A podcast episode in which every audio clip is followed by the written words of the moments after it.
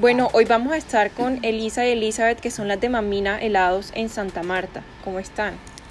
Hola, estamos bien. Gracias por entrevistarnos. Eh, bueno, cuéntenme, ¿cómo nace Mamina? Bueno, Mamina es el nombre de mi abuela. Yo crecí eh, con los helados de ciruela y de piña de mi abuela Mamina.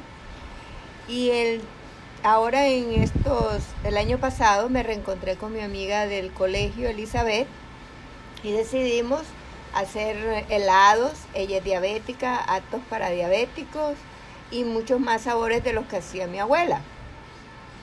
Para divertirnos, eh, pasar un tiempo juntos y producir. Y al mismo tiempo producir.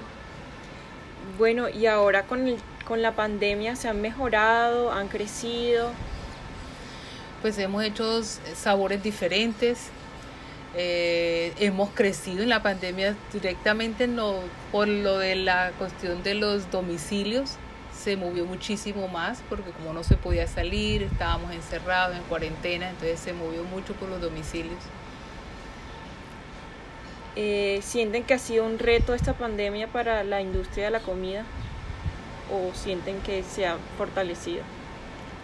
Nosotros nos hemos fortalecido porque la gente en sus casas nos ha pedido más domicilios, quisieron probar comer el helado de mamina, pero también ha sido un reto estar mm, eh, guardadas cada una en su casa. La verdad que también, también tuvo que ver mucho por lo de que como la gente no puede salir eh, con su familia, con sus hijos, sus abuelos a comer helado y todo, pues más, más fue el pedido de comerlo en casa. Entonces por eso se movió mucho más los domicilios.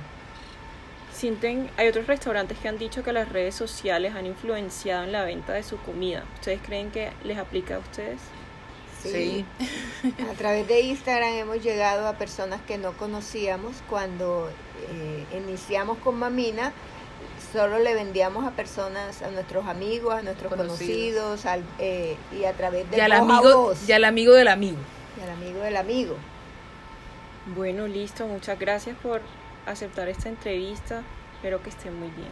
Gracias.